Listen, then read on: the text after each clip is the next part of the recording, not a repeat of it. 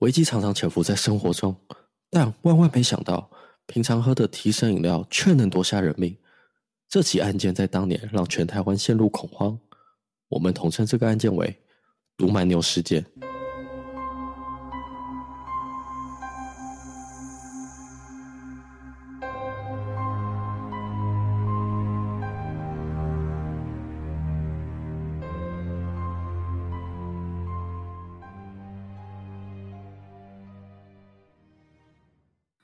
我们是解压说，全台最不假的解压说。我是阿宇，我是 A 梦。今天又要来讲新的案件。什么案件嘞？你平常有在喝提神饮料吗？就是累的时候。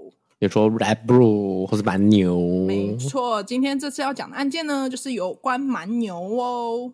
就是我们童年那个嘛，毒蛮牛事件。对，当年其实蛮轰动的，因为其实当下没有发生这件事之前，大家都很正常去买饮料。可是发生这件事情之后呢，其实每个人都会很怕，说他喝的这一瓶饮料对，会不会有水？那时候铝箔包还大家都说尽量不要买铝箔包，因为铝箔包会有针孔，对，所以它会注射东西进去。所以那时候其实超商的饮料都不太有人去买。嗯，而且我记得那阵子就是他们超商的业绩都下滑，对啊，因为没有人敢去。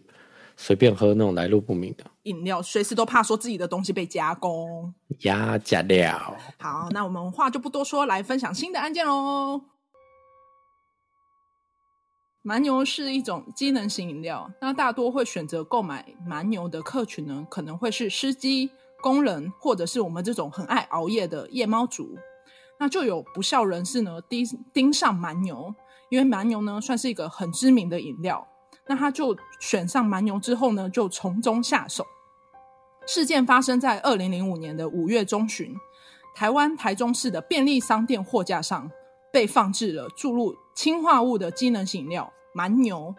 那总共呢有四位民众在这一天在深夜的时候购买，不慎误饮，造成整个事件呢就是一死四伤。所以你意思是说，就有加料的毒蛮牛就放在架子上？没错，然后有四个人喝哦。对，我稍微来讲一下这这几位民众的状况。二零二零零五年的五月十七号的晚上九点二十五分，水电工周一贵走进台中市市府路六十三号的超商，一如往常到冰柜里面拿起一瓶饮料，打开瓶盖猛灌两口之后呢，他觉得哎味道很奇怪，他就马上把这一瓶蛮牛拿去给李志伟。就是超商的店员拿给他呢，他询问他说：“诶，这味道怪怪的。”店员呢，他就马上也跟着浅尝一口，立刻呢，他就吐出来。结果呢，刚刚提到的周一贵，他一出商店的门口，立刻就倒在地上，而马上就医之后呢，他搏斗二十六个小时，在十八号的晚上宣告不治。那这一位呢，是这一起案件的牺牲者，也是最后一位。算是唯一一个，也是最后一个。对，再来呢，再过半个钟头，也发生了在中正路的 OK 店，一名赵女士喝下了一口她刚买的蛮牛，觉得哎味道怪怪的，所以她马上就递给她的朋友何汉生尝了一口。那何汉生呢，刚接过来喝一口，就觉得不行，这味道很奇怪，所以他有马上吐出来。但是这位赵女士没有没有吐，她吞下去了。马上吞下去之后呢，她就昏倒在地上。是氰化物，对不对？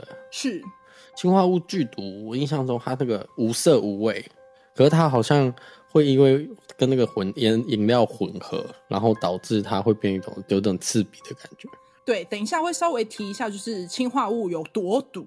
那再来呢，就是在凌晨三点二十分，隔天十八号，那凌晨三点钟呢，果菜市场的送货员李丰明，他在建国路的 Seven 也买了一瓶蛮牛。那他刚喝一口呢，就觉得头昏胸闷，所以他赶紧呢就把剩剩下的蛮牛呢就放在口袋里面，然后路上拦了一台计程车，说载我载我去最近的医院。结果他讲完之后，马上就昏倒在计程车的后座。他昏迷之后呢，就成功急救，但却也留下了严重的后遗症。以上呢几位都买到了蛮牛之后呢，他们的反应都是马上把蛮牛给喝掉。那可能因为他们买的时间都在晚上，这几位受害者都没有发现蛮牛的外面其实有贴一张字条，他的字条，哦、嗯，它上面其实有一贴张字条，上面写着说：“我有毒，请勿喝。”这几位受害者其实都没有发现这张字条，他是贴一张纸在上面，然后他们没有看到，就直接先打开来喝。对，就是因为我们不是拿饮料，其实很顺手去拿下来，你你有你有时候不会注意嘛？对啊，对，它就是贴在那个外观，它其实有贴，可是它是贴在就是。瓶口的下面，所以可能握住的时候就已经就是握起来了。没错，它就是可能手把去握在底部，结账的时候没有发现。那可能也是因为晚上，哦、因为大家可能下班时间比较累，所以也没有注意到这张字条的存在。那后来有发现这一瓶毒蛮牛呢，发现呢它的颜色偏深。那正常呢，其实我们一般买到的蛮牛，它的颜色应该是偏浅。可是也看不出来啊，瓶子不是咖啡色的吗？没有，其实如果你拿去光下，你把，因为它们是玻璃瓶嘛，其实你拿去光下。可，可是我印象中我不会这样看的，啊，就是买蛮牛。你第一时间当然不会注意到，但他们有认真去比较过，就是它有毒的是偏深，然后没有毒，一般正常我们买到的蛮牛是偏浅。哦，可能是因为那时候发生这案件之后，就会教大家要去怎么分辨，以防万一又又有人投毒。对。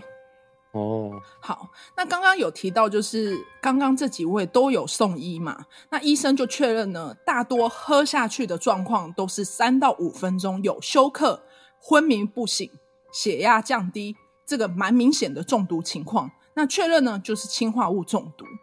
确认氰化物中毒之后呢，警方就立刻将所有超商、槟榔摊、西药房的蛮牛全面强制下架。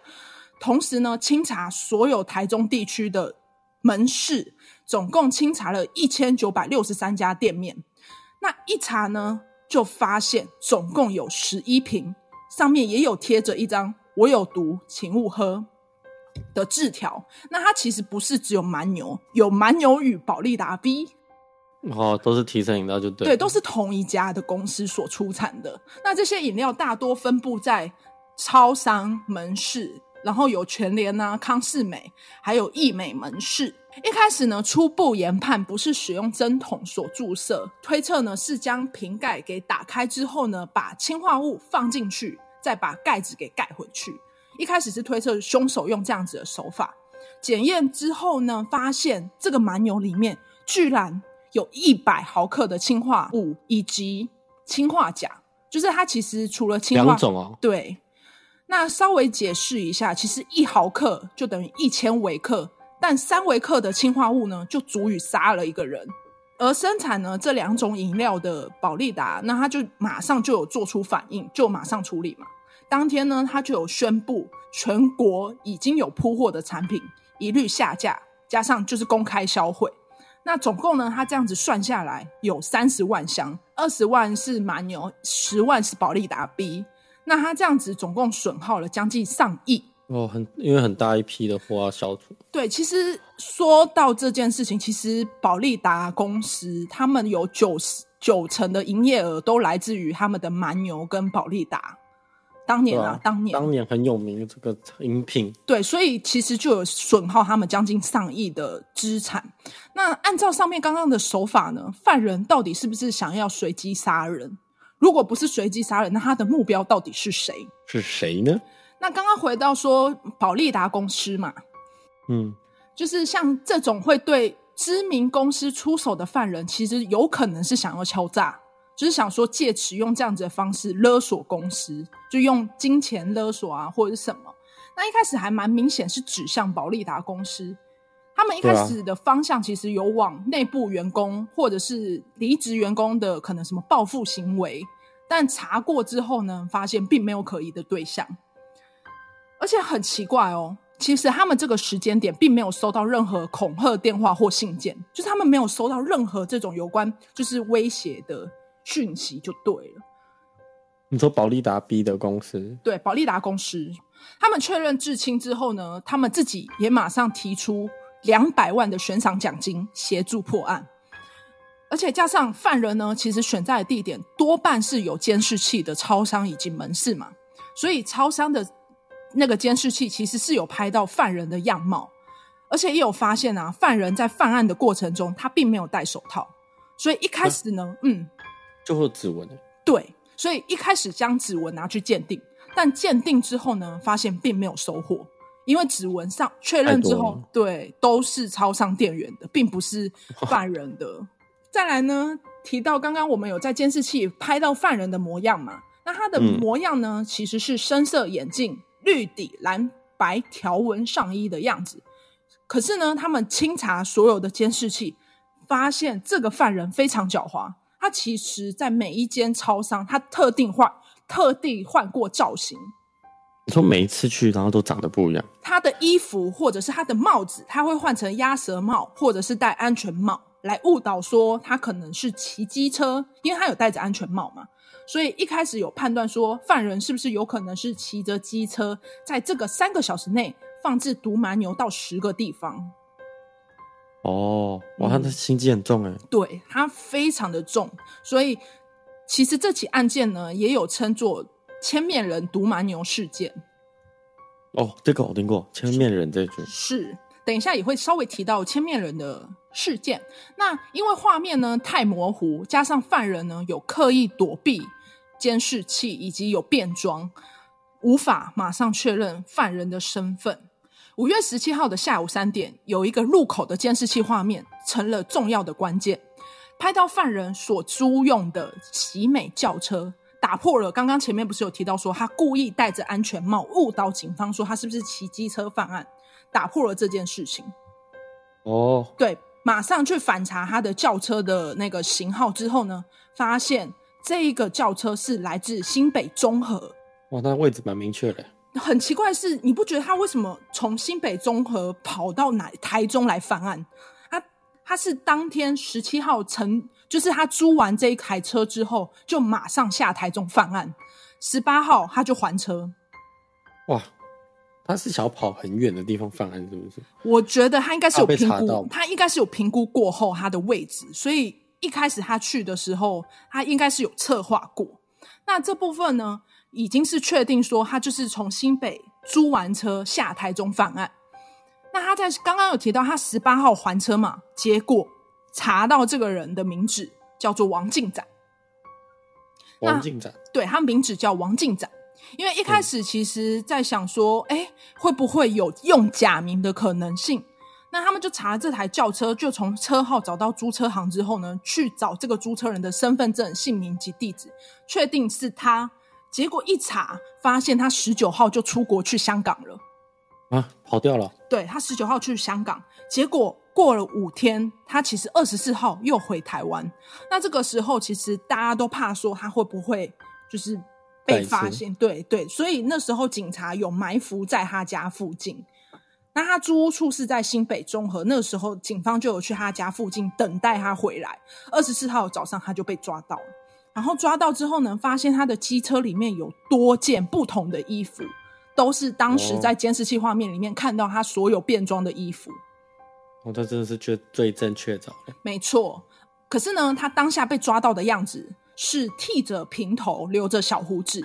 那他的右手臂呢，多了一个刺青。为什么会特别提到刺青呢？因为当时监视器画面的犯人呢、啊，他手上其实没有。刺青对，他就平反说：“我自己跟画面上的人不一样。”但其实呢，你知道他这次去刚香港是要干嘛吗？嗯，他这次去香港就是为了刺青。哦。我以为他他去香港，然后重蹈覆辙，再做一样的案件。没有，为了刺青，请问那刺青是不是很有名？是不是？他就是去了香港的一个刺青店，然后刺了一个像蝙蝠的刺在他的手臂上面，然后结果直接被抓到嘛。落网之后呢，他就进，就是有去搜查他的家里面，发现有很多针筒。他一开始声称说，他拿针筒是要来清洗印表机。好、哦，很微妙吧？是不是？说要拿针筒清洗印表机，我听到我想说，嗯，有人用这种方式在洗印表机吗？帮他动手术是不是？反正他怎么拿到这个呢？是因为他曾经担任过医院的志工。哦，所以那个，因为你现其实你知道去去那个什么药局买针筒，买大量的要给身份证，是不用，可是他会特别问你说你要做什么用？哦，所以会被问。会问他怕你拿去做一些犯法事，哦，嗯，然后确定呢，他拿到针筒嘛，似乎是利用针筒将氰化物打入蛮牛跟保利达 B，然后呢，哦、瓶口吗？就是它是这样子打开之后一点，就是我瓶口，哦、对对对对对。它落网之后呢，除了搜出针筒以外，也有发现它有超级多张信用卡，似乎是以卡养卡，所以它负债累累，他有债务，对，它有债务问题。然后加上呢，他的屋内里面其实有搜出许多墨镜跟裤子，其实都符合，就是反正就是最最正确凿。但被抓到之后呢，他矢口否认，他不承认，他就说不是他，他就只是谐音表记这样。对，而且他一直拿着就说他其实刺青跟那个人的画面不一样，因为他花钱特别去做的，是要当你强调这一点。他整个就是非常心机很重啦，他确定就是用这招可以逃过一样。后面呢，他透过当年的，就是警察有请当年的局长侯友宜，就是他来到他的面前之后呢，他马上就下跪认罪了。哦，为什么？他可能是尊敬他吧，这一点其实没有特别说明，哦、但就是看到侯友宜，他就马上认罪了。结果呢，他认罪之后呢，他开始说，他声称自己说他不知道氰化物会害死人，然后，然后也一直在表达说自己非常的懊恼，非常的忏悔。结果呢，他这时候突然扯到说，其实有两名共犯，一名呢是中国人张弛，一个呢叫做胡小姐。他说那时候其实是这个中国朋友给他了氰化物。说胡小姐才是主谋，说胡小姐才是策划这一切的人，所以有这么多人。他扯到说他有共犯，说在这事发半年前呢，这个张弛其实有交给他这些氰化物，但其实呢，这一切都被推翻了。你知道为什么？因为警方从他的电脑收集到许多攸关他在搜寻的资料里面。就发现他有搜寻日本的顾立果生勇事件，就是刚刚提到的千面人。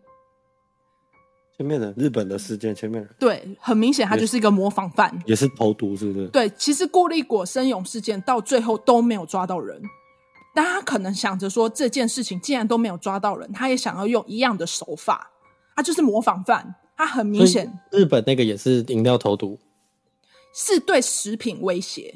哦，对。但就是这这部分我就不多谈，就是有兴趣自己再去搜寻这样子。反正他就是模仿犯，他确定说，哦，我只要变装用一样的手法就不会被抓到。刚刚不是有提到说，他除了搜寻这些资讯以外呢，其实还有从他的电脑里救回一个关键信件。信件里面其实有提到说，这不是开玩笑，就是看起来是要明显要威胁某个人。那他的 mail 里面就写到说，这不是开玩笑，也不是临时起意。更不是走投无路，这比较像是一桩狠心、精致设计的强迫买卖。那强迫买卖的内容就是氰化物。那他就提到说，这一一小瓶的氰化物的三分之一瓶可以杀死一只兔子，二分之一可以杀死一条大型狗，那一瓶呢就可以解决掉一个人，绰绰有余。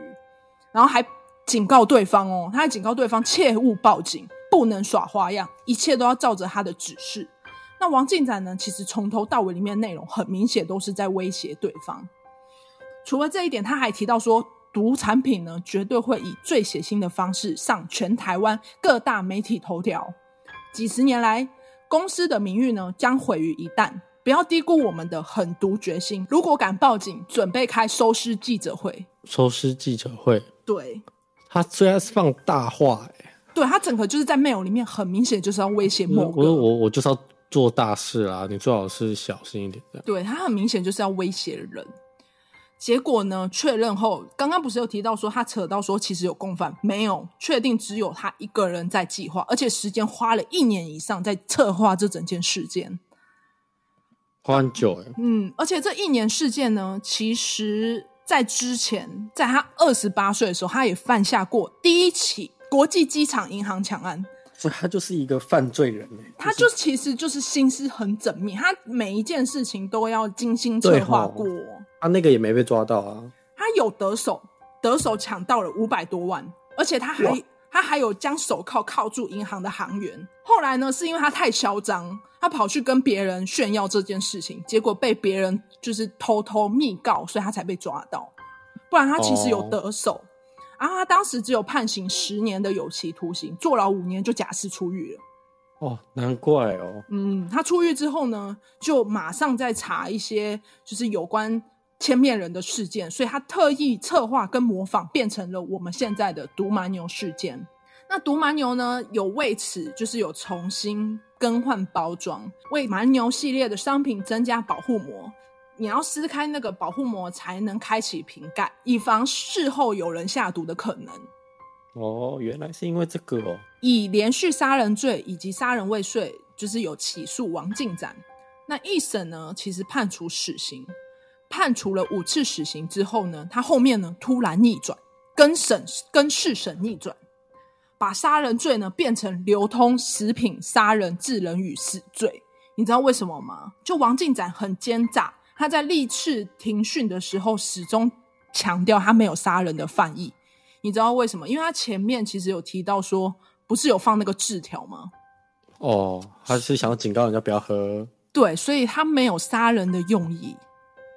那就不要放就好了呀。不是我，我觉得如果用这样的方式，像是有善意提提醒的方式，却可以，就是还是有人做，还是有人死了。这样子的发生，还可以说自己不是有意杀人。对啊，就是那种，他的意思就是说他是那种，我说我跟你说我要杀了你哦，然后结果你没有逃，我真的把你杀了说，说我有说过我要杀你哦。对对对对对，你举例的很好，就，就是这么举办。结果呢，你知道，其实最高法院跟五审有采信他的说辞，就以无期徒刑定谳。哈，又是无期徒刑。